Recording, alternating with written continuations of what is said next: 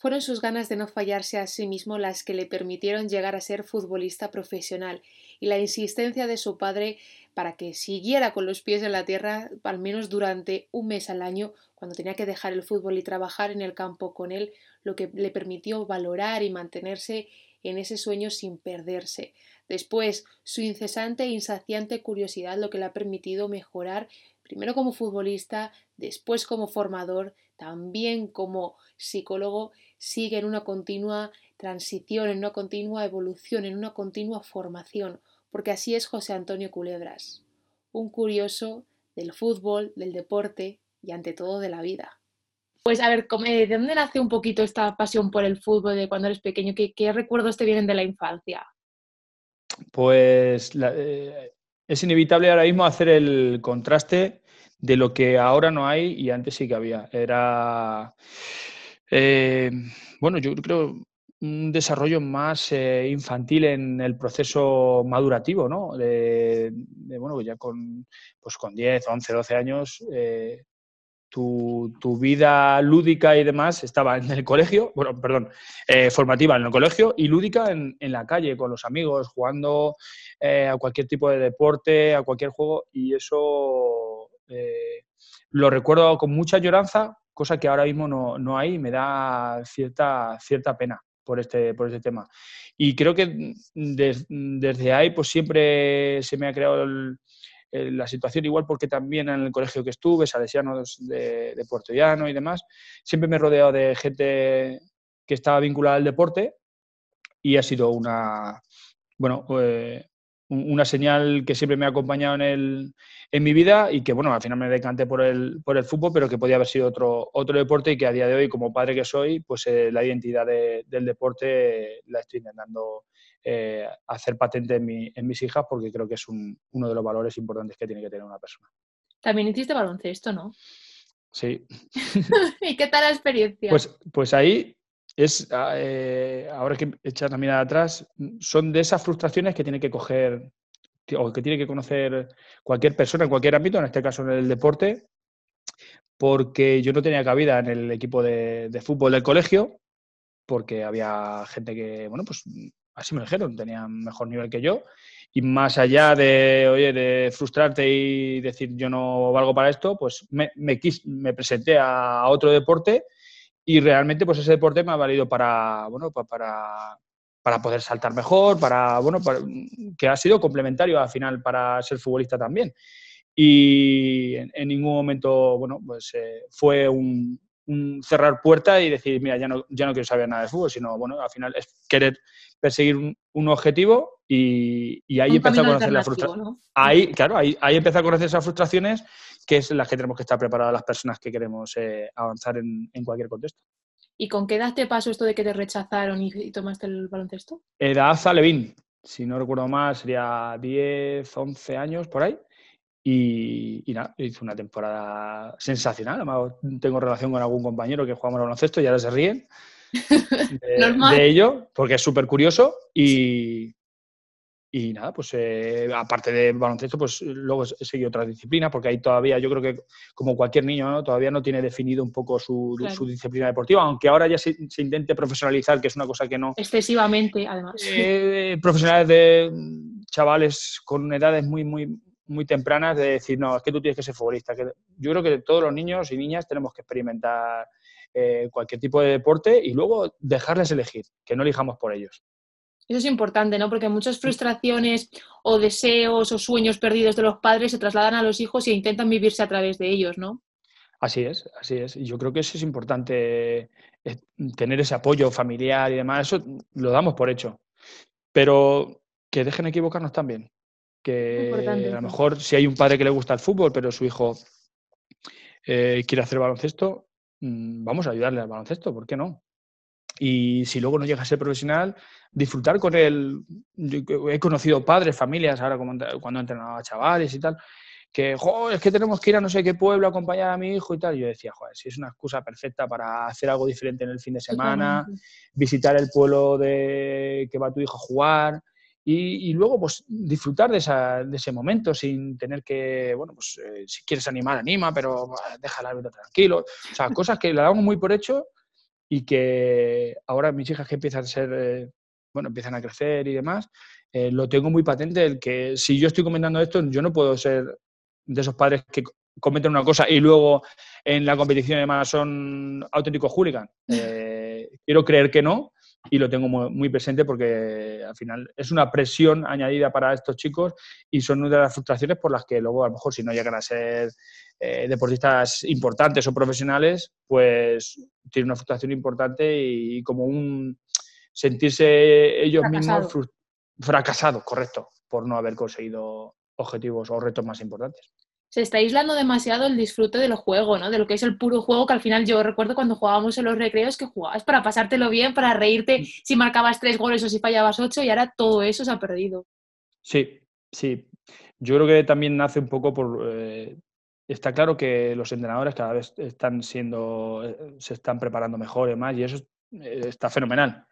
Pero no tenemos que perder la parte lúdica, sobre todo en estas edades donde los chicos eh, en su totalidad vienen de sus clases y demás, quieren ir esa tarde a, disfrutar y demás, sí, ¿verdad? Dentro de esa disciplina, de ese compromiso, pero no podemos olvidar que un niño sonría, de un niño hablarle otro tema dentro de un entrenamiento que no tenga nada que ver con, con el deporte, hacerle sentir eh, cómplices de, un objetivo, de, bueno, del día a día, y creo que eso se, se, pierde, ¿verdad? Ya digo, que esa preparación muchas veces de, de, los entrenadores que están, bueno, a nivel teórico lo controlan, pero creo que en algunos momentos falta esa parte humanitaria, ¿no? De hecho, yo siempre lo comparo con cuando yo recuerdo en las clases de educación física, que era todo así como muy eh, eh, estricto y tal, y el día que nos decían, hoy vamos a jugar al fútbol, ese día era una fiesta, o sea, era el evento de, vamos, el más grande. Y claro, mm. esa parte de emoción por jugar, por pasártelo bien, es lo que se, lo que se ha perdido también en la parte académica. Total, mira, has tocado una palabra que creo que, que se, nombra, pero que luego no, se hace, eh, bueno, el tener realmente decir emociones, emociones. Estoy mirando por las emociones de, un niño, porque a lo mejor hay un niño que un día no, estamos hablando de, incluso ya, o de profesionales. Hay un, chaval o un profesional que no tiene un buen día y, el entrenador de turno que sea te pega un broncazo y demás. Eh, bueno, verdad que, el entrenador no puede saber en ese momento qué le pasa y tal, pero luego hay que acercarse también a conocer, oye, ¿por qué estás así y demás? Y a lo mejor te puedes llevar alguna sorpresa, eh, como ha pasado en algún momento, porque a lo mejor al deportista en cuestión no, no, le da, no te va a dar pie a, decir, oye, me pasa esto, me pasa lo otro, pero yo creo que es, voy a tocar, la parte humana creo que no se puede olvidar y en algunos momentos a mí me da que, que sí se olvida y al final... Eh, estamos trabajando con, personas, de verdad. Con personas. Al mm. final es que eh, nos olvidamos de eso, de que estamos trabajando con personas, tanto incluso la mm. parte de los niños que ya están la mayoría en escuelas, ya ni, ni los, en los equipos de los colegios ni nada, sino la mayoría en mm. escuelas y luego los profesionales los tratamos un poco como máquinas. No, si juegas de delantero tienes que hacerlo así, así, así, marcar tantos goles y vale, ¿por qué no nos preguntamos si un delantero que marcaba 30 goles por temporada ahora marca 10? ¿Qué pasa ahí? Porque no, no, va no, ha perdido las cualidades, algo mm. pasa en su cabeza y, se pierde un poco esa, esa, perspectiva y afortunadamente también está apareciendo el papel del psicólogo en, el staff técnico, pero creo que todavía queda mucho camino por hacer porque hoy en día se sigue mirando raro al que dice, sí, voy al psicólogo. Mm. Eh, exactamente. Los, mm, queremos crear automatismos y yo creo que también hay que dejar un poco a iniciativa propia del deportista, pues que, eh, que, lo pueda hacer bien o que lo pueda hacer mal, pero que tenga esa, frustración tampoco, tampoco pasa nada. Yo creo que has tocado un aspecto que en este caso eh, yo estoy muy concienciado, estoy haciendo estudios de máster en psicología en el deporte, me parece esencial y, y creo que dándole un buen uso a este trabajo se puede avanzar muy mucho. Mira, hace poco he leído eh, un libro donde bueno, pues se, habla de, bueno, de, que algún deportista baja su rendimiento y no se sabe por qué. Pues a lo mejor porque viene, eh, viene de otro país, ese es el ejemplo que nos pone, viene de otro país, le cuesta adaptarse, su mujer y sus hijos han quedado en otro país, a lo mejor luego si viene al país no se, no se aclimatan y demás, y volvemos al punto de encuentro. Eh, hay que buscar humanidad, porque a lo mejor ese, deportista igual, más que ayuda de táctica, técnica, preparación física, que la necesitan para este, eh, si hablamos a nivel profesional, eh, es que a lo mejor la cuestión no está en, los errores mm, directamente técnicos, sino es que a lo mejor hay que cuidar, acercarte a una, persona de apoyo, a alguien del club y demás. Oye, ¿qué situación tiene? No, pues que mi colegio, mis hijas igual no han empezado el colegio. Vamos a intentar poner esa solución para que vayan al colegio, eh, quedar con ellos para llevarla a algún sitio para comer. Cosas tan sencillas como esas que puede hacer de que ese jugador, que es un valor dentro de un club, a nivel, hablando de, deporte de equipo, mm, te, puede dar un, resultado u otro. Y eso algunas veces no, no, se, estudia, no se trabaja, porque algunas veces hace falta esa observación, esa entrevista particular, y creo que de ahí se aprendería, se aprendería muchas cosas y se podría ayudar con más efectividad ese otro trabajo de campo, ¿no? Porque al final eh, se nos, es que nosotros mismos lo vemos, quiero decirte, cuando nosotros tenemos un nudo en la cabeza que nos, que nos lleno de dudas, de problemas, no, no haces tu trabajo bien, ni, ni siquiera tu trabajo, cualquier otra cosa en la vida cotidiana, estás totalmente bloqueado y en el futbolista pasa exactamente lo mismo, lo que pasa que volvemos a lo mismo, que se quiere hacer de ellos unas máquinas perfectas. ¿Por qué Messi también ha empeorado su, su rendimiento? Ahora sabemos que llevaba meses arrastrando una decisión muy difícil, que es dejar el, equipo del que, al que le habían dado, de que le había dado todo y mm. oportunidad más grande imposible. Entonces, claro, todo tiene su explicación, pero eh, nos, empeñamos en, eso, en aislar la emoción, la cabeza, que al final, si la cabeza, si la cabeza no funciona, el pie tampoco reacciona. El pie o la mano o bueno. en, la disciplina, que sea. Sí, sí, así es. seguiremos trabajando por ello porque consideramos que es muy importante de de cara a que el deportista en sí se sienta feliz. Y yo creo que una vez eh, la exigencia sobrepasa esos límites y al final eh, no, es feliz con él, con él mismo ni en el deporte que esté practicando. Y además tú que trabajas con niños, ahora hay otro factor que influye bastante, que son las redes sociales.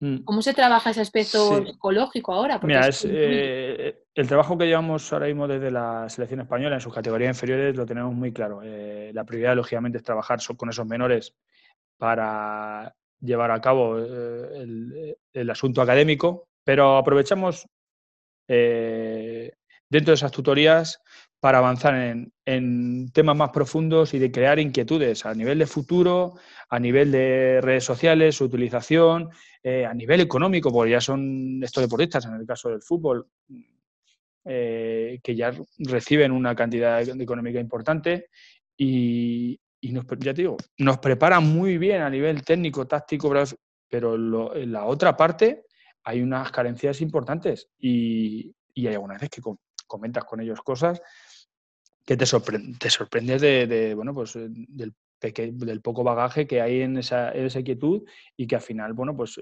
lo que no queremos es que cuando lleguen con 40 o 50 años ya, ostras, es que tuve que haber hecho eso. Eh, todo el mundo nos equivocamos, yo el primero, pero eh, queremos intentar de que se equivoque lo menos posible. De hecho, es que estamos convirtiendo en extraordinarias cosas cotidianas o que deberían de ser ordinarias. Recuerdo el otro día que salió Pedri, el jugador del Barça, con una bolsa de, de plástico, la que llevaba la equipación, y todo el mundo, ah, la normalidad de Pedri. Claro, porque nos hemos acostumbrado a ver a niños de 17 años con bolsas de aseo de Louis Vuitton. O sea, pero vamos a ver, es que es esa pérdida de perspectiva la que luego genera pues, frustraciones, depresiones, sentimiento de fracaso. Por lo tanto, las personas que estamos a su alrededor tenemos que decirle la verdad y siempre que escribo algún tema de, cuando pongo la palabra verdad, la pongo en mayúsculas y más grandes que el, el otro texto. Porque tenemos que ser buenos acompañantes, pero de verdad. De, oye, es que hoy no, no, tienes que comer, no tienes que comer esto. O no, eh, ¿qué hiciste ayer? Te quedaste hasta las mil por la noche jugando a la consola. Pero no suele pasar eso, es al contrario. qué bueno que eres y demás, porque has metido dos golazos, pero escucha, luego hay más vida. No, no, les hagamos eh, sentir de que todo es maravilloso, no. Eh, padres que en un momento dado le digan, oye, por aquí no es el camino por allá es, esta, situación. Eh, eh, que no, no riamos las gracias a todo lo, a todo lo que dicen, lo, lo que hacen. Y aunque en el momento dado puedan sentir como que, joder, este me está poniendo dificultades, pero estoy convencido que si se llega a esa línea, eh, a la larga dirán, joder, este, este tío, que en un principio yo pensaba que tal, pues mm, que, que digan, ostras, es que sí que me ayudó en ese momento cuando todo el mundo me decía que qué bien, qué bonito, que las redes sociales, cuántos me gustan, eso no es la realidad, no es la realidad. Y vamos a seguir peleando por ello para, para ir cambiando esta perspectiva y ser realmente realistas y saber que cuando se hace bien, se hace bien, pero cuando hay cosas que se hacen mal, también hay que hacerlas bien al final un poco bajar, eh, es igual que hay que bajar a los artistas del escenario, que no son artistas 24 horas, a los futbolistas igual, ¿no? Que, que hay vida más allá del fútbol y que es importante tener eso en cuenta porque un día dejará de estar el fútbol.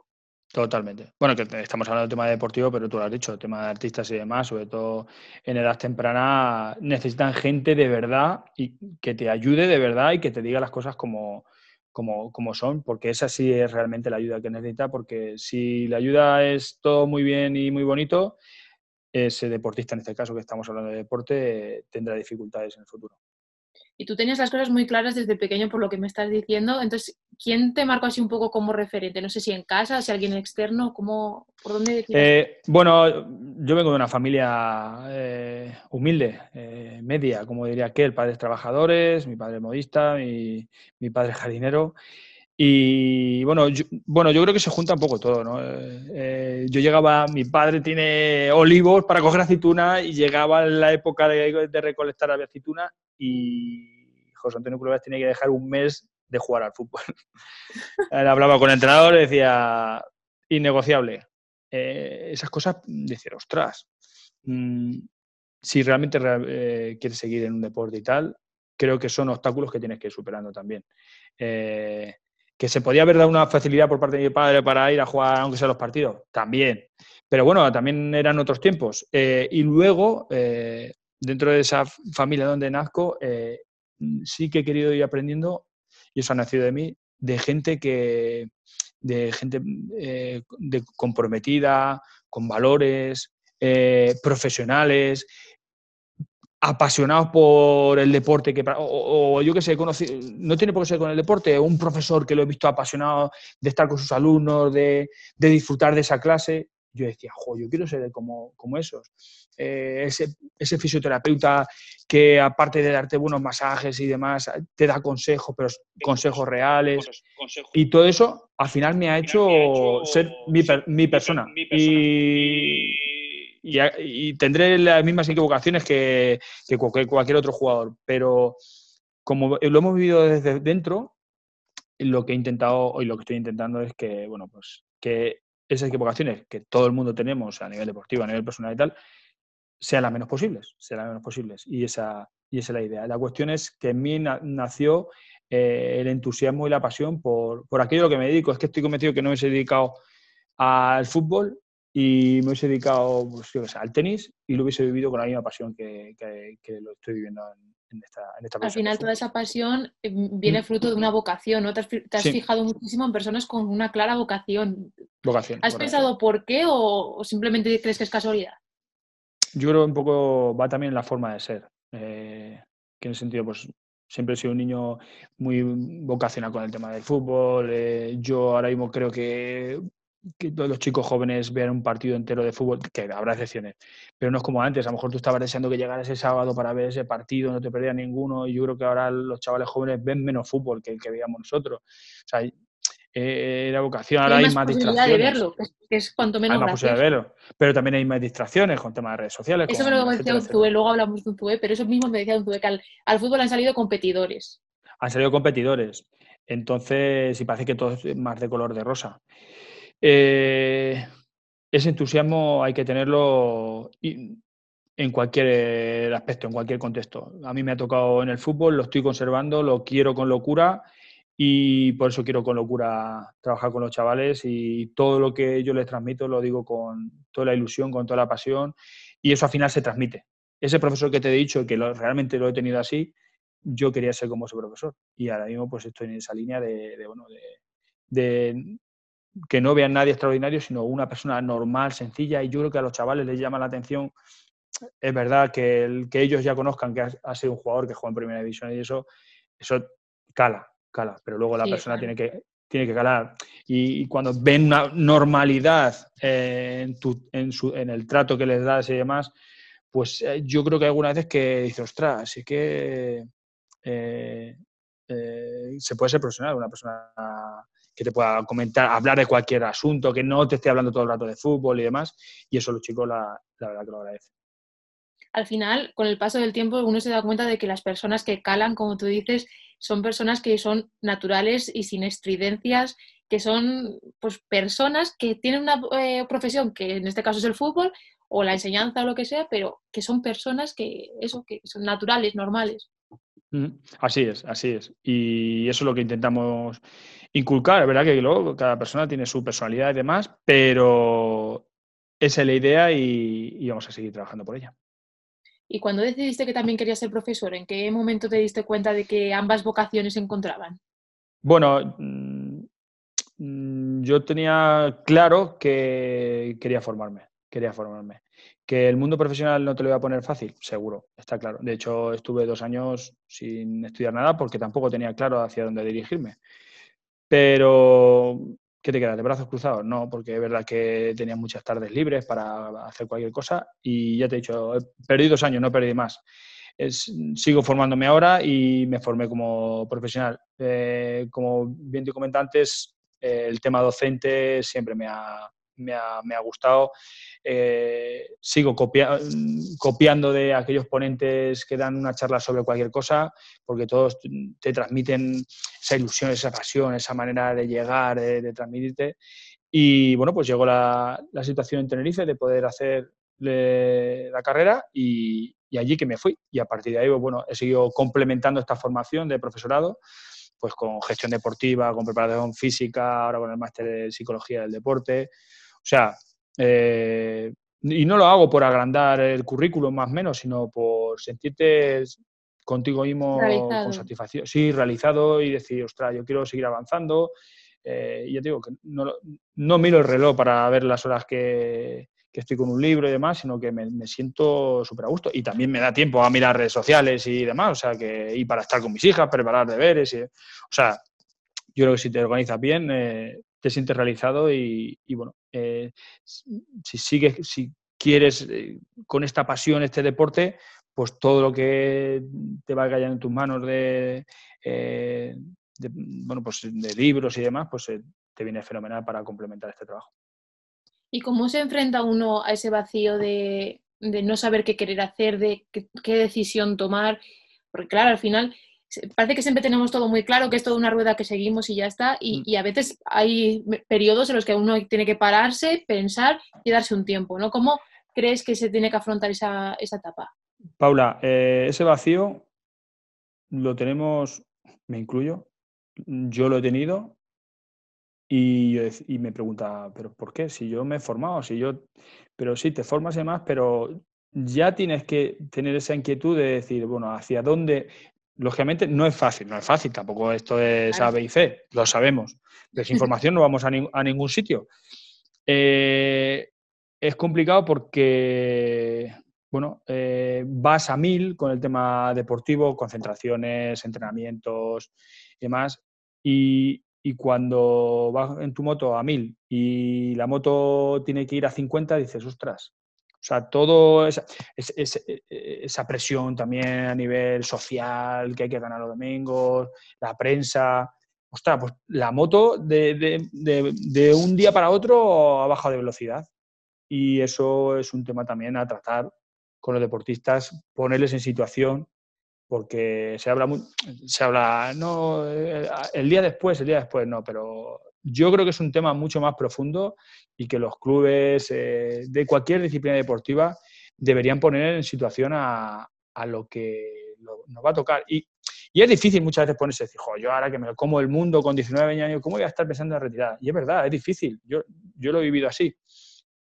Pero, no, pero sí que se puede eh, empezar a crear algún tipo de inquietud. De inquietud, porque yo he tenido casos con nuestros chicos que han estudiado bachiller y, no, no, les da la vida para estudiar bachiller, porque es verdad que a lo mejor entra mañana y tarde, eh, se pierde muchas horas, pero ¿por qué no complementamos con alguna formación online, por ejemplo? ¿Se ha juntado alguien para deciros un tema online? Oye, eh, no, no, voy a hacer ningún curso este año. Eh, ¿Sabes qué vas a hacer con tu dinero? ¿Sabes lo que es un fondo de inversión? ¿Sabes lo que, ¿sabes las comisiones que se lleva una tarjeta de crédito? pueden ser, son las tonterías, pero no son tonterías. No, no, pero es importante. Eh, contratar un seguro de una casa, eh, saber qué, primas tiene la casa, qué condiciones. Porque a lo mejor a un seguro de casa puedes pagar 500 euros o, la de, o un coche pagar 1.000 euros, pero esos 1.000 euros dentro de, unos años igual ya, ya sí que están mirando más, cerca de los Se me han ido 1.000 euros de, de mi coche cuando antes lo pagabas y no te dabas cuenta. Entonces, crear todas esas inquietudes para que luego no te pille el tren directamente o que la moto se te quede a cero, pues es muy importante, muy importante. Eh, y, tenemos que trabajar por ello, porque, porque al final hay gente que, o deportistas que lo pueden pasar mal. Me hablas sobre todo de la gente más joven, que al final es con los que tú trabajas, pero ¿qué, ¿cómo afrontar cuando tú llegas a un equipo, imagínate que te contratan en un equipo de como asesor, psicólogo, como lo quieras llamar, y ya hay jugadores que están en sus 25, 28, 30 años y que no han tenido esa ayuda desde el primer momento? ¿Cómo mm. se les orienta a esos jugadores hacia, hacia esas ideas de poner un poco en perspectiva la situación presente y futura? Eh, yo lo tengo claro. No puedes entrar como un elefante en una cacharrería. Eh, hay que dejarles expresarles, observarles y escucharles. Escucharles para tomar realmente conciencia de, cuál es su situación. Y, de alguna manera coger esa, confianza de que, bueno, pues eh, a ti no te conocen de nada. Entonces, mm, la primera situación es hablar con ellos y, que uno mismo como profesional haga un diagnóstico eh, claro de cuáles son sus, sus situaciones para poder luego darle, darle solución. Eh, no puedes entrar a hacer uso de formador, educador, sin contándole cualquier película, porque a lo mejor esa película igual la tiene controlada. Es otro tipo de película que a lo mejor sí que hay que hablar con él. Y, y darle mucha cercanía.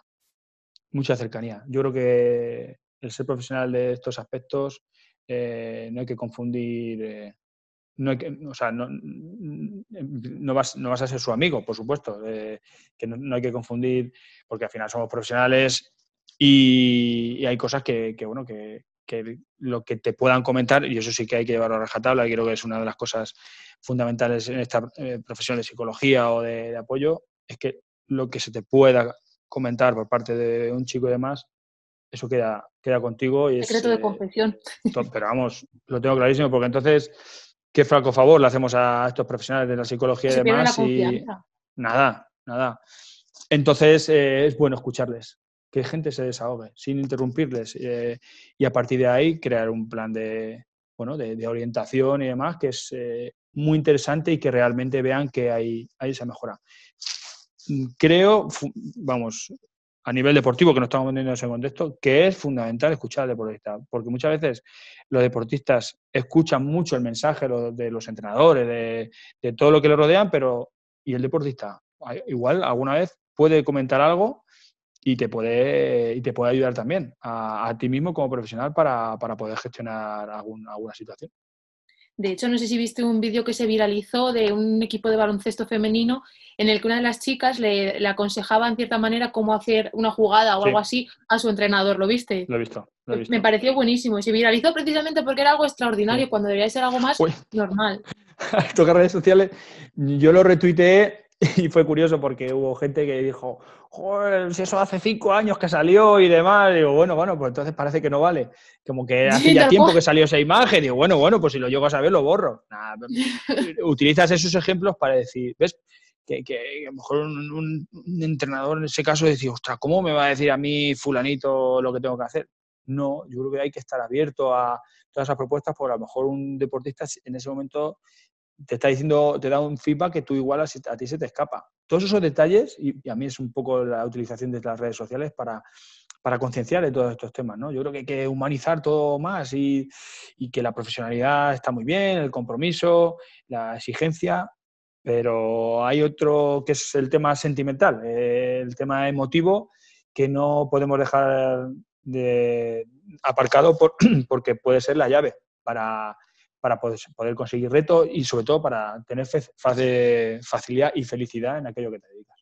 Si es que nos movemos por las emociones y por los sentimientos, al final es que, y además en el deporte, que está a flor de piel. En todo, en todo. por esas presiones que puedas tener a nivel de conseguir objetivos, retos. Y, creo que, se debe trabajar mucho en eso porque, bueno, pues eh, las frustraciones, aunque siempre van a existir, pero podrían ser más controlables de las que son alguna vez y que esas frustraciones llevan muchas veces al abandono. Y volviendo al barro, al campo, cuando jugabas al baloncesto, ¿en qué posición jugabas? Pues eh, base, porque era de los más pequeñitos, fíjate. ¿eh? Fíjate que te, prometo que pensé que me vas a decir que eras base y además luego en el fútbol has sido central. Sí, sí, sí, sí. Un poco la organización de todo, ¿eh? Y luego ahora con profesor, un poco de guía, todo se pues resume en, ese, en, esa situación.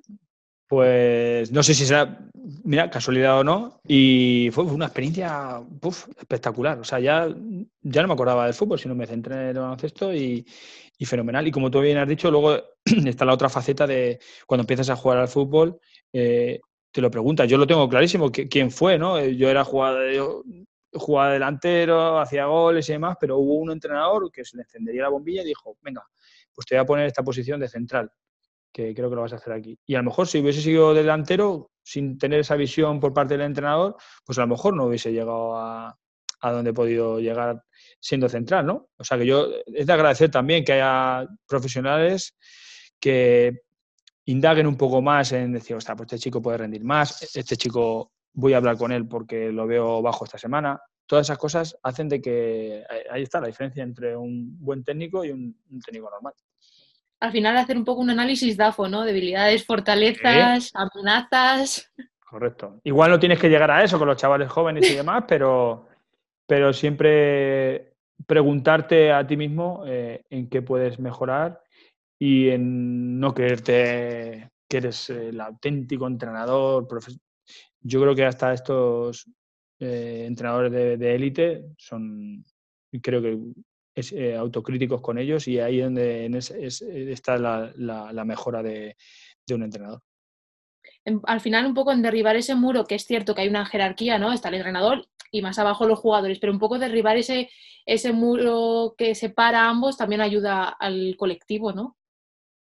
El muro de relación Sí, que parece que, bajar un poco de ese trono ¿no? que puede tener el entrenador y acercarse al barro para que, lo que hablábamos antes del equipo femenino de baloncesto. Cercanía, sí, yo creo que se puede diferenciar perfectamente el rol de cada uno, el jugador y entrenador. Pero no eso dice para, bueno, eh, para mantener una distancia eh, seca o es un detalle que veo, es una, parece una tontería, pero yo qué sé, cuando un equipo gana, que el entrenador se va corriendo al vestuario y demás. No digo, no digo que tengas que salir el primero a celebrar la victoria, pero yo creo que es importante también que un entrenador lo celebre con su equipo. Eh, Totalmente. Por eso, por eso ni vas a ser más ni menos protagonista. Eh, no sé, me, llama, es un, ejemplo muy, para mí muy claro de decir, ostras, yo quiero estar con mi equipo, quiero estar con los chavales. Y los protagonistas ya sabemos que son deportistas, pero mm, yo también soy parte del equipo. Me llama mucho la atención ese aspecto de ese entrenador que se va corriendo rápidamente y tal.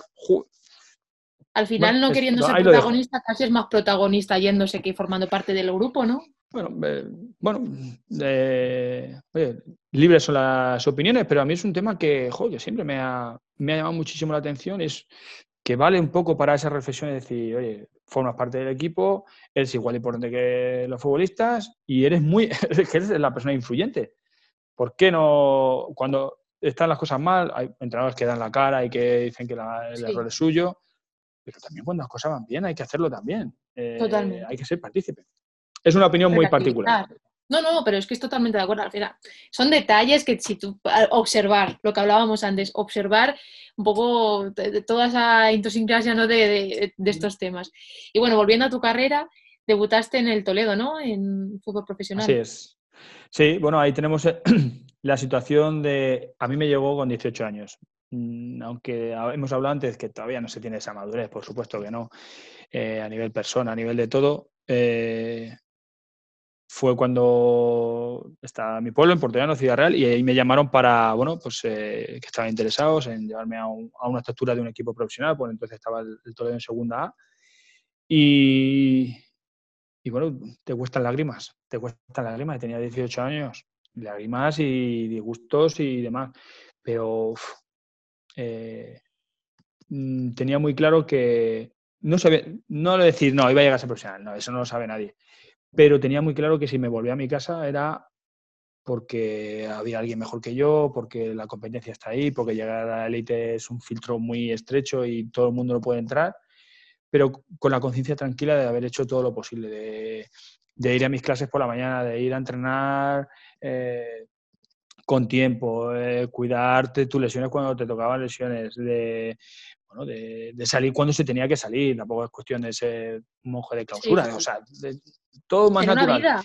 Eh, tener una vida, tener una vida, ser compañero de mi, buen compañero, todo, todo lo que estaba en mi mano intenté, y con equivocaciones, pero creo que se está más cerca de, poder conseguir retos, estoy convencido. Y bueno, pues eh, los compañeros míos dicen, joder, es que te das cuenta y dices, ostras, de todos los que estábamos, tú has llegado, eh, eres el único que ha llegado a ser profesional. Digo, mira, pues por muchas circunstancias y tal, pero yo también intenté cuidar todos esos detalles para que hubiera más posibilidades, la verdad sea dicha. Y, y aunque me costó salir de, mi casa como cualquier otro chaval, pues eh, tuvo, tuvo su, su, resultado. Y fíjate, te estoy hablando con 18 años. Yo me pongo en la piel de chavales con 12, 13 años y, y yo, es una opinión muy particular, yo no sería partidario. Igual soy el primero que si tuviera un hijo y te viene el Real Madrid, pues claro, es muy complicado decirle a un hijo que no y que luego cuando sea mayor diga, es que no me dejaste ir. Pero son edades muy delicadas y un niño o una niña tiene que estar a esa edad con, en, el seno familiar. Que me disculpen, eh, porque a lo mejor, ya digo, mis hijas pequeñitas y tal, surgiera algo, pues nunca sabes cómo reaccionar. No es fácil para la familia, no es fácil para el, mm. el deportista en cuestión, pero se pierden muchas cosas que son muy importantes. No, hay mm. carencias que luego con el paso de los años salen a, relucir. Al final no es casualidad ciertos caracteres que ves en el fútbol profesional porque ha habido ausencias, ha habido vacíos, de los que hablábamos antes también. Sí, y esas cosas en casa es donde mejor se gestionan. Está claro que hay muchos clubes y demás que se ponen personas de apoyo y que eso es fundamental. Imagínate la, eh, la persona que no tenga ese apoyo, pero la figura de un padre o una madre no, la sustituye nadie. Y por ahí o intentas madurar eh, con el acelerador puesto o, bueno, pues eh, hay dificultades que, estoy convencido que, que, hay y que suceden y que, bueno, que, que el, ámbito familiar te puede encauzar y te puede ayudar a, resolverlas y tú solo, tú sola es mucho más, es mucho más complejo. Pues al final no me parece tanta casualidad que tú sí llegaras porque creo que tus padres, hablando de, este tema de, la familia y todo esto, te hicieron tener siempre los pies sobre la tierra, ¿no? Y, y hacerte darte cuenta de lo que cuesta las cosas, llevándote al, al olivar y todas esas cosas. Y, quizá por eso tú también desarrollaste una personalidad tan responsable de casi desde, desde tan joven, ¿no? Porque al final 18 años no me parece tanta casualidad. Al final es lo que tú me dices, importante ese seno familiar para saber dónde estás y a dónde vas a ir.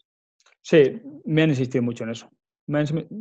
Pero yo creo que me insistieron mucho en eso porque mis padres nunca pensaban que podía haber vivir del fútbol y a llegar a ser profesional. Porque era, nací en un seno de familia que el deporte no, no resultaba, mejor, nunca mejor dicho, familiar. O sea, nadie practicaba deporte. Y yo creo que es una de las cosas que de las canalizas decir, ostras, es que mis padres en algún momento sí que iban a verte en alguna competición y tal, pero nunca me influyeron, pues mira el entrenador lo que te ha dicho, mira lo que haces, mira qué tal. O sea, me dejaron hacer y si me apuras, en algún momento la exigencia de llevar unos estudios eh, mejor en algún momento que, bueno, pues no era una excelencia a nivel de estudio, pues te quedaban dos asignaturas y tal, pues eh, comentaba con el entrenador, mira, eh, mi hijo no vaya esta semana porque tal. Entonces, me apretaron bastante ahí para, bueno, pues, para dar importancia al tema formativo y, y, nunca sentí ningún tipo de presión para tener que llegar a ser futbolista profesional o en el baloncesto. Todo lo contrario. Ahí me sentí, me sentí yo mismo partícipe de, mi, de mi ilusión, pero que, nadie, pero que por parte familiar no tuve esa presión de, de tener que alcanzar objetivos ni nada. Simplemente veía que ellos, ellos me veían que yo disfrutaba y es, creo que es una línea a seguir importante por parte de los padres que están, están con, con sus hijos en cualquier deporte.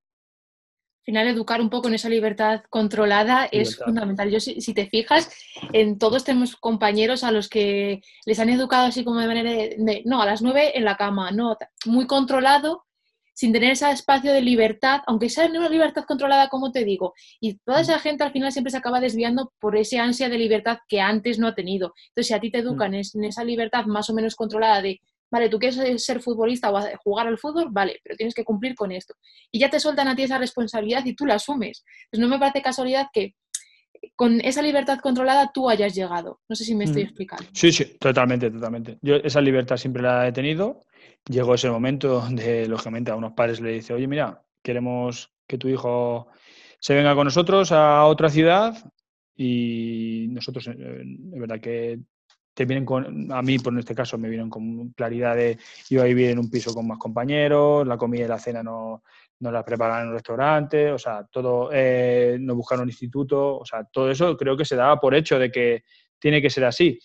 La cuestión es que, bueno, pues eh, es, un, es un paso difícil también para las familias, pero creo que esa oportunidad se dio y que, y que, bueno, pues yo ya les dije, que si volvía para casa iba a ser para, bueno, para seguir en otra, en otra faceta de mi vida, pero que no me iba a reprochar nunca nada. Y, es, y a día de hoy no me, no me he reprochado nada y tampoco me he conseguido eh, bueno, la, excelencia porque creo que las equivocaciones también me han hecho eh, ser buen profesional e intentar ser lo mejor, mejor persona posible.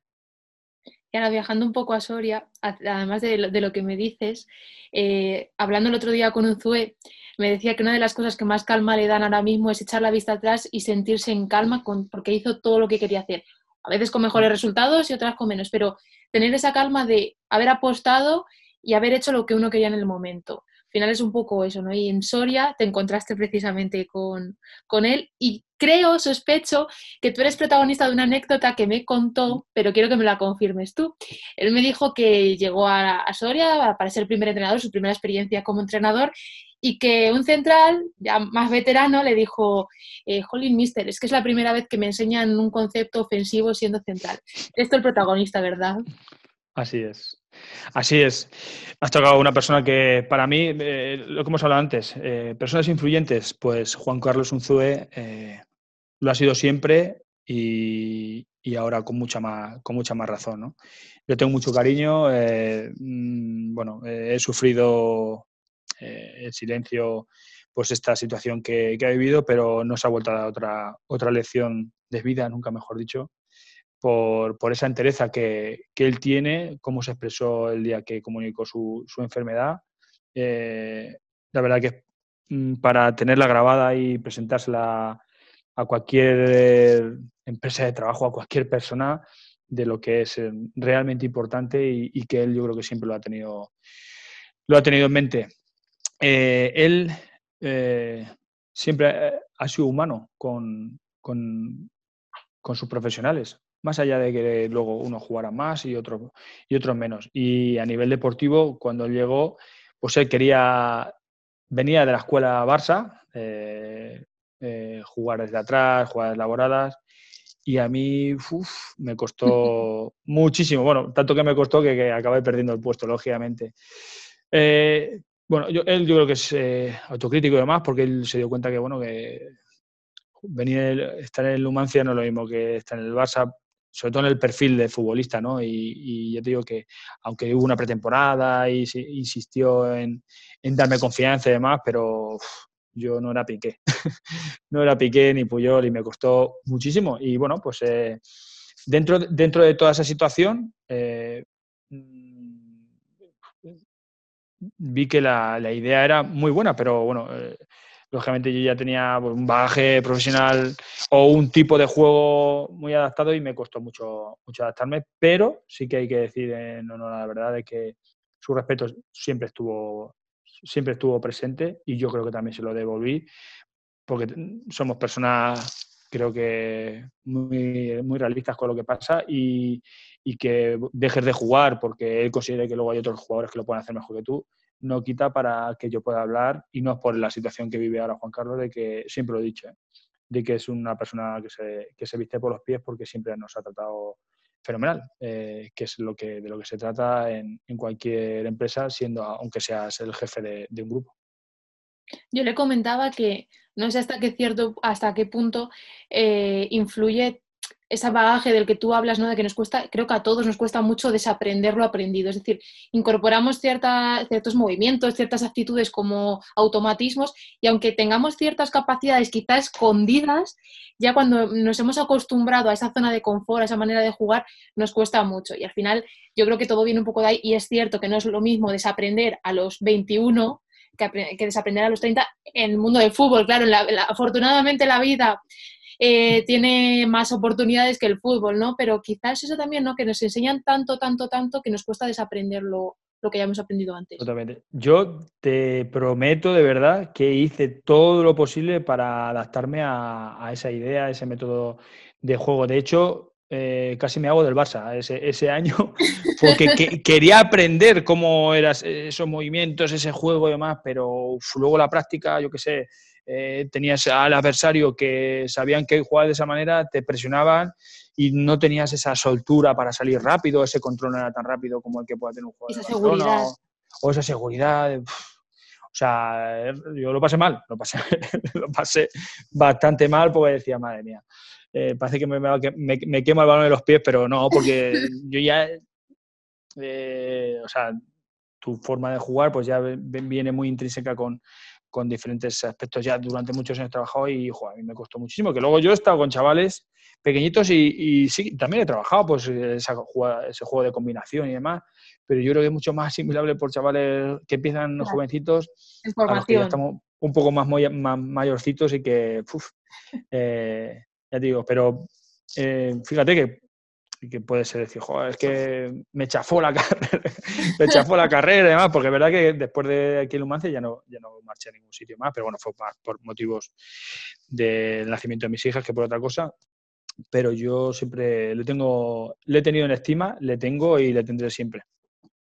Pues mira qué curioso que en esa conversación que tuvimos me decía que un compañero suyo que entrena en el Levante B le dice que ahora se enfrenta a una dificultad de encontrar a defensas que defiendan, que hemos dado un poco la vuelta a todo y que ahora estamos en ese otro punto. dice, dice, yo soy el primero que, vela por salir con ese balón jugado, pero hombre, también hay que defender, ¿no? Ya estamos ahora un poco en esa, esa vuelta de tuerca.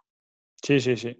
Mira, yo ahora estamos viviendo en estos, en estos meses, igual también eh, por el tema COVID también algo perjudicados en el fútbol español a nivel europeo y demás, eh, que nos em, empiezan a adelantar por la derecha y por la izquierda eh, equipos alemanes, italianos y demás. humilde opinión, yo creo que el fútbol es constante actualización y a lo mejor el famoso tiki-taka pues igual ya no nos vale tanto como, como antes. A lo mejor ahora el tema físico también empieza a hacer eh, a darse importancia o una combinación importante de, estos aspectos. en esa actualización pues van diferentes modas y demás, pero vamos, yo te digo que ahora mismo esa metodología de jugar, combinar sin llegar arriba con claridad, pues no te da, no te da. Y hay otros equipos, los equipos ahora mismo del extranjero que están siendo superiores eh, para darle una, vuelta y buscar soluciones sobre todo porque también lo que mencionaba Juan Carlos es que no te da quizá porque no tienes esos futbolistas ahora mismo diferenciales que antes sí tenías. Al final, el estilo ha sido una parte fundamental, pero quien, quien lo ha ejecutado ha mm. sido quizá más de la mitad ¿no? del porcentaje de éxito. Sí, sí, así es, así es. El éxito también, eh, bueno, está claro que si hay éxito es porque se están haciendo las cosas bien, pero no quiere decir que ese éxito sea permanente. Eh, eh, la metodología que tú puedas hacer en tu trabajo o lo mío, eh, tenemos que ser muy conscientes de que igual dentro de 10 años no te vale. De hecho, nosotros comentábamos que es todo como la moda, ¿no? Que todo es cíclico, que todo va y viene, tendencias. Yo realmente en eso sí lo tengo clarísimo. O sea, a mí si dentro de 10 años sigo haciendo lo mismo, diré, te has quedado soleto, tío. Eh, por ahí un poco la inquietud de seguir formándote y demás. Mi mujer alguna vez me lo dice, ostras, otra vez estás haciendo ahora de psicología. Digo, es que me lo, me lo, pide el cuerpo, quiero, quiero mejorar en esto, creo que se puede potenciar más en esto. Yo creo que eso es fundamental en cualquier trabajo, Y realmente, fíjate, parece que puede ser una tontería. Igual dentro de cinco años digo, ostras, soy funcionario. Pero a mí el eh, la situación, a todo el mundo me gusta ser funcionario y demás, pero me, da, me daría miedo ser funcionario porque no sé si me acomodaría. Ya. sí, que algún caso hacer, mis, hacer mis, ocho, mis, ocho, horas. Y, no, eh, que me parece que, es un trabajo, un trabajo como, vamos, como cualquier otro y que hay gente que se desvive y tal. Pero también te digo una cosa, yo he ido a algún momento a alguna oficina, lo que sea, de funcionario de administración, lo que sea, a pedir cualquier cosa, ostras, y parece que hay que pedirles por favor, cualquier cosa, y les veo la cara, digo, ostras, esta gente no me transmite, digo, madre mía, se le tiene que hacer las horas, eh, las horas eh, semanas, los minutos horas. Es una apreciación que no, que no meto a todo el mundo en el mismo saco. Casi todo el mundo lo piensa, ¿eh? Es una cosa que es así. Yo, yo quiero tener esa sensación de decir, eh, que dice, ostras, como, como, como, me, como me estanque, me, van a delatar, me van a, me van a pasar. Y yo quiero estar aquí y, quiero hablar con este, quiero preguntarle, tener inquietud y demás. Bueno, es un ejemplo que me he puesto yo a mí, que el día de mañana igual soy profesor, apruebo una posición, estás trabajando, pero bueno, pues, ah, ya te digo, a mí me, tener esa situación de decir, ostras, tengo que hacer esto porque quiero ser el mejor en mi, en mi labor. Al final volvemos un poco a lo que comentábamos antes, ser persona y no máquina, porque si hablamos de que los futbolistas a veces parecen o los toman como máquinas, los funcionarios un poco igual, o sea, son máquinas y que mm. se han acomodado tanto, como tú dices, en ese papel de máquina que, que se olvidan de ser persona. No, a ver, tratando el tema de, ese funcionario, estoy convencido que hay muy buenos profesionales. Claro, no, como todos te, te, digo el ejemplo de, alguna situación que sí que se me ha dado y creo tú asientes con la cabeza. A todos, decir, madre mía, madre mía, sí, qué suerte poder tener ese sueldo fijo y demás. Ostras, pues eh, ese, que, ese, buenos días, esa sonrisa que en algún momento eh, le ha hecho en falta y digo, ostras, madre mía, yo no, yo no quiero ser así. Así es, así es. ¿Y por qué Soria ha sido tan importante? Evidentemente eh, han, sido dos etapas distintas como, como, futbolista, un poco de inicio y fin casi, ¿no? En plan, ¿qué ha sido para ti Soria, Bueno, pues lo que empezó una aventura que, que llegué aquí solo y nunca iba convocado, era una, una, promesa, una promesa que había ahí, pero que, que se quedaba en promesa, pues esa promesa se, que puede, que puede decir, joder, qué iluso, ¿cómo, cómo entrena? Porque eh, cómo viene con esa ilusión todos los días y sabe que se va a quedar esa semana sin convocar siquiera y se queda en casa. Pero para mí era un lujo poder estar en, un equipo de primera división. Y, y algunas veces te levantabas con la idea de decir, joder, en algún momento tiene que llegar la, la oportunidad, en algún momento, en algún momento. Y llegó al final de temporada y ahí empezó un poco lo que es mm, bueno, arraigarse yo también lo que es la vida personal, ¿no? Conocí a, a, mi pareja, que en este caso ahora mismo es mi mujer, y, a partir de ahí, pues, bueno, estuve varios años en Numancia, eh, mis amigos, tengo muchos amigos aquí y, me han hecho ser futbolista, me han hecho ser persona. En Soria se vive de escándalo, eh, me fastidia mucho escuchar incluso a algún jugador que pasa por aquí, que, que parece que Soria es la fábrica del hielo y será, por el será, será el cambio climático lo que sea, pero aquí, lógicamente, cuando es invierno hace frío, pues como en muchos sitios, pero aquí hay muchos días que son despejados, sol, todo es cómodo, prácticamente no tienes que coger el coche para nada. Es verdad que, pues bueno, a nivel de servicios andamos justos, pero bueno, eso es el tema de gobierno y demás, que no, no vamos a entrar en eso, pero es una, ciudad muy, muy, muy cómoda y que se vive genial. Yo estoy aquí muy feliz y a día de hoy acabé aquí en el Numancia, era cuando iba a tener dos, dos, hijas, no me pude, no iba a dejar a mi mujer sola aquí con dos niñas y nada, jugué seis, seis años en, en tercera división en Almazán y ahora mismo estoy jugando en preferente y vamos a cerrar el ciclo que voy a hacer 42 años y, tengo muchas ganas de, hacer otro tipo de deportes. Igual vuelvo al baloncesto otra vez. al final, un poco lo que me decías tú de que en algún momento llega la oportunidad, es un poco como los artistas, ¿no? Que la inspiración te pille trabajando, porque es cierto que los futbolistas tienden a desanimarse si no llega esa oportunidad, pero ¿qué pasa si llega y no la aprovechas? Eh, eh, la oportunidad te refiere en el fútbol, ¿no? Claro. En este caso. Sí, yo creo que ya después de haber conocido personas influyentes en mi vida, si no hubiese sido futbolista, hubiese sido otra, eh, cualquier otro objetivo que me hubiese propuesto, ya no a nivel deportivo, eh, lo hubiese conseguido. A, lo mejor el tema de profesor, pues igual ya prepararme una posición en condiciones, pues seguramente estuviera, estuviera hablando de, bueno, pues estoy trabajando en un colegio y demás.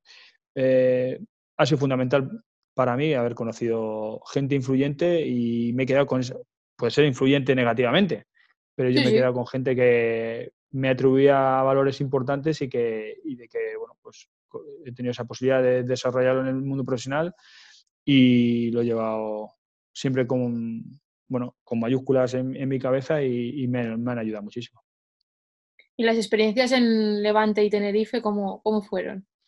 Pues muy buenas, muy buenas porque es un, un aspecto que siempre, dentro de ir a jugar al fútbol, hacer lo que te gusta, que es reconocido, reconocido socialmente, que económicamente te tratan bien, eh, me ha llamado mucho la atención de que allá donde he estado, pues en algún momento algún compañero he tenido que ha dicho, vaya ciudad esta, vaya no sé qué, vaya no sé cuánto. Y creo que muchas veces el deportista condiciona eh, su estado de ánimo deportivo, porque a lo mejor no participa, juega poco y demás, a que todo lo que le rodea no vale para nada. Eh, y yo creo que se, desperdicia una gran oportunidad de que el fútbol te da posibilidad de conocer la idiosincrasia de ciudades que, en el futuro luego recuerda, J, ¿te cuando estuvimos en Valencia? Pues conocimos a esto, conocimos eh, en la medida de lo posible las costumbres de fallas, por ejemplo, o, los carnavales, lo, que, lo que pudiste conocer. O sea, es un premio además añadido que te lo da el fútbol o esta profesión y dices, ostras, eh, ¿cómo puede haber gente que se queje o que se deje enmascarar por todo, por una, una situación de no deporte o estoy lesionado? Eh, es verdad entramos a que es bueno tener siempre una persona de apoyo para que te haga ver un poco, bueno, que no se acaba el mundo. Y, eso sí que me, me, chocaba bastante, ¿no? Esa, esa crítica que, que dices, ostras, me has preguntado, Valencia y Tenerife, pedazos ciudades, pues ahí he tenido en algún momento dado esa crítica que digo, ostras, no, no, no me lo puedo creer. Y yo creo que cualquier ciudad eh, tiene, tiene cosas, tendrá cosas peores, pero, pero, pero bueno, que si tiene más malas que buenas, estás seguro que no te vas a quedar a vivir. Pero joder, es un premio lo que te da lo que te da el deporte, una vida nómada, bonita, preciosa, y que, que si quieres luego tener estabilidad en una ciudad, la vas a tener.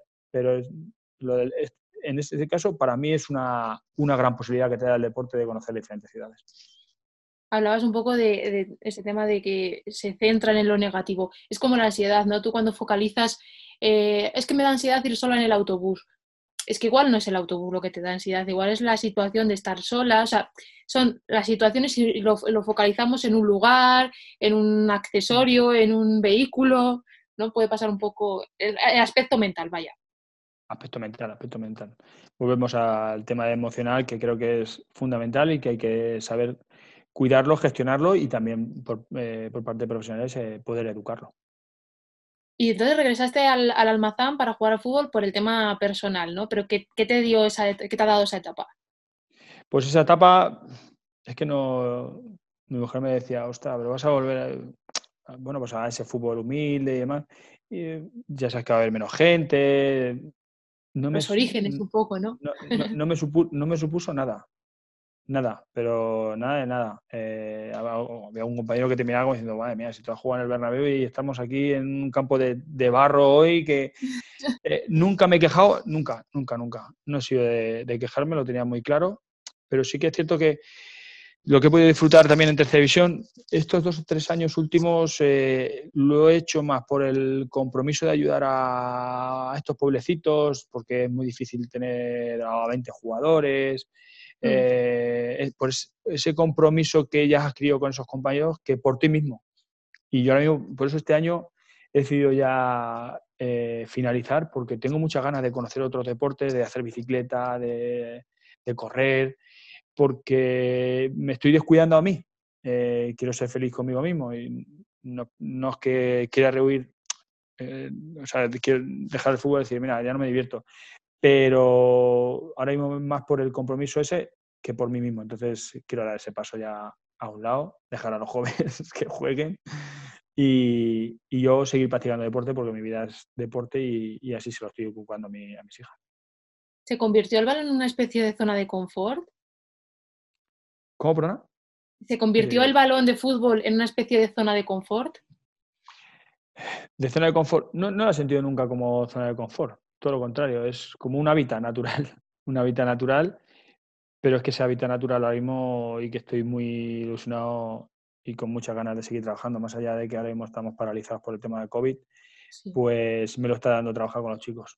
Eh, mira, es la primera vez que, siempre lo tengo en mente, pero es la primera vez que lo utilizo, por un ejemplo con Iñaki Saez, que fue seleccionador eh, de diferentes categorías de la selección española, que le dije en, una conversación informal, eh, yo creo que nunca había sido tan feliz como soy ahora mismo como futbolista profesional.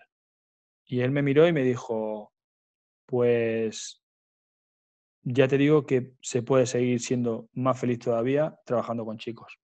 Y te digo que a día de hoy, aunque llevo poco tiempo, llevo dos años, mm. empiezo a, sentir esas sensaciones, esas palabras que me dijo este señor, que cuando me lo dijo era por algo y, y que si a él lo veías volcado con los chavales, yo intento llevar esa línea a línea y empiezo a sentir ese que puedas impactar a un chaval, el que le puedas ayudar, el que se ponga en contacto mm. contigo, el que te pueda agradecer él o su familia, oye, gracias a este consejo, joder, digo, madre mía, qué, trabajo más, más, más bonito y, en eso estamos, en eso estamos.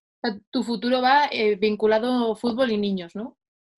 Fútbol eh, y adolescentes, a partir de, la categoría menor de la sección española, sus 15, sus 16, sus 17, que son menores, pues estamos trabajando con ellos y la verdad que es eh, un trabajo enriquecedor y que, bueno, pues ya te digo, desde mi parte, desde mi punto de vista, pues estoy intentando potenciar para que la ayuda sea lo más óptima posible. Y ya para terminar, ya te dejo tranquilo, eh, la última pregunta. Hace tiempo diste una charla eh, con el Tenerife que se titulaba No caigas en fuera de juego. ¿Qué sería para ti caer en fuera de juego?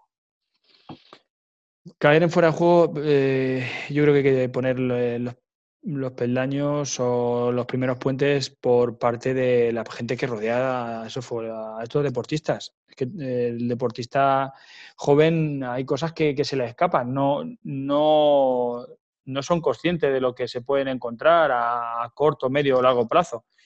Y el, la idea es que me parece el, el Logan perfecto, no caer en fuera de juego, para que, bueno, que, que ponerle esos puentes para que aunque haya caído en algún tipo de error, decir, ostras, esto me lo comentaron a mí.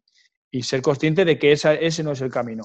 Y va un poco por ahí esa idea. Eh, es una idea y una experiencia que ha creado un club profesional que están trabajando muy bien en esta línea y me gustaría eh, creer y pensar de que, de que es un, tema muy importante para, para, todos los clubes que tienen chavales en cantera y demás y que, y que bueno, yo como padre pues eh, estaría encantado de que cuidaran como de mi hijo como profesional del deporte, pero también como, como persona.